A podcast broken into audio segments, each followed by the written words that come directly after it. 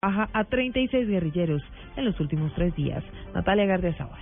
La guerrilla de las FARC en su cuenta de Twitter informó que este lunes, tras la discusión y el análisis que tuvieron ayer a lo largo del día por el bombardeo en Guapi y la situación de las negociaciones tras estos hechos, reiniciará los diálogos y se pronunciará al respecto. Cabe señalar que ningún integrante de esta guerrilla se ha pronunciado sobre los hechos ocurridos en Segovia, donde otros 10 guerrilleros perdieron la vida por otro bombardeo de las Fuerzas Armadas.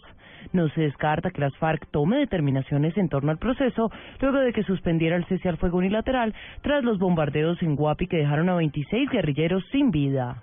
Natalia Gardea al Blue Radio. Natalia, gracias. 8 de la mañana, 4 minutos. Tras los bombardeos del ejército a la guerrilla de las FARC, académicos en Antioquia han advertido que vienen tiempos difíciles en materia de seguridad para el departamento. Lina María Zapata. Para Jaime Fajardo Landaeta, ex militante del EPL y analista del conflicto con la suspensión del cese el fuego unilateral por parte de las FARC, la seguridad en Antioquia se verá más vulnerable. Él insiste en que hasta que el gobierno y las FARC avancen en los puntos de la agenda como víctimas y desmovilización de la guerrilla, no se podrá hablar de un cese al fuego bilateral. Eh, en el contexto lo que vienen discutiendo las comisiones técnicas tanto del Ejército de Colombia como de las FARC, para que así, sobre esa base, se pueda hablar de, una, de un cese bilateral que conduzca o que allane el camino a una posible de movilización de la FARC y no para que se, que se estanque la agenda. Si la agenda no avanza, es ridículo, sería inoportuno discutir un cese bilateral de fuego. Fajardo Landaeta insistió en que la mayoría de los procesos de paz que se han llevado a cabo en otros países de Latinoamérica y el mundo, el cese del fuego bilateral se da en la última etapa de las conversaciones. En Medellín, Lina María Zapata, Blue Radio. Blue Radio acompaña a los habitantes de Salgar, Antioquia, víctimas de la avalancha. Blue Radio, la nueva alternativa. 8 de la mañana, 5 minutos. Hoy comienza la instalación de cinco puentes peatonales en el municipio de Salgar.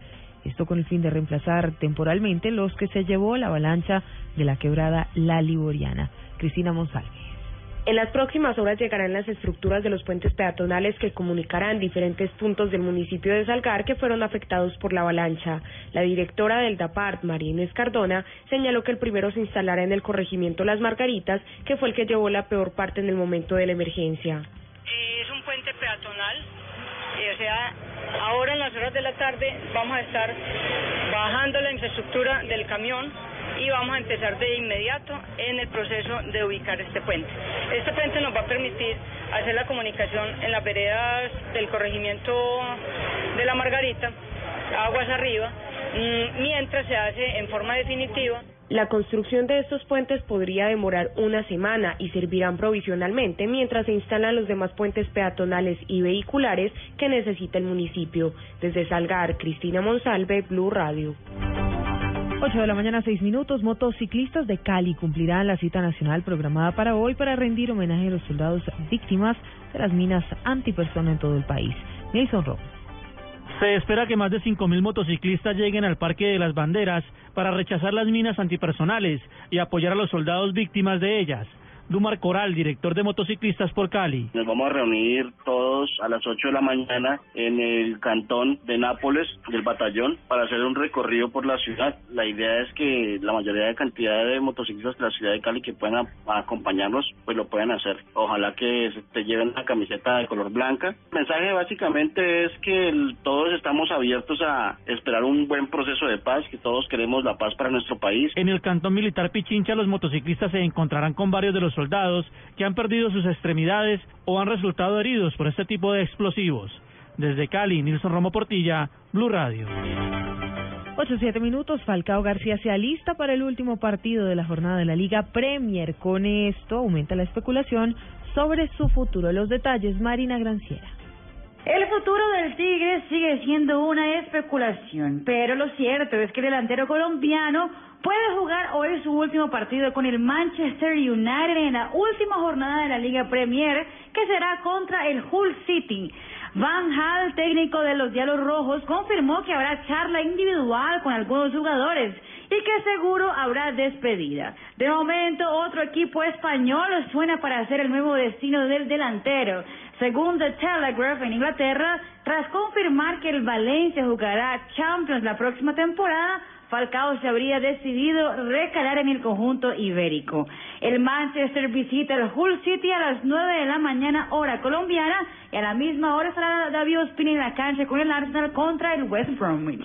Marina Granciera, Blue Radio. Noticias contra reloj en Blue Radio.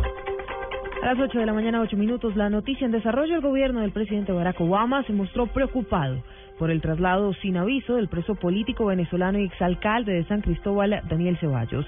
La secretaria de Estado adjunta para América Latina, Roberta Jacobson, pidió liberar a los opositores. 8-8, la cifra, al menos 261 soldados y milicianos leales al régimen sirio han muerto desde que hace un mes comenzó la ofensiva lanzada por varios grupos terroristas y milicias islámicas en el norte de ese país. A las 8 de la mañana, 9 minutos, quedamos atentos a la residencia del presidente alemán Joachim Gauck, quien fue objeto anoche de un ataque con un cóctel molotov, así lo informó la Policía Federal, que detuvo a un hombre de 50 años bajo sospecha de ser el autor del atentado. De acuerdo con los últimos reportes, los daños ocasionados no fueron graves.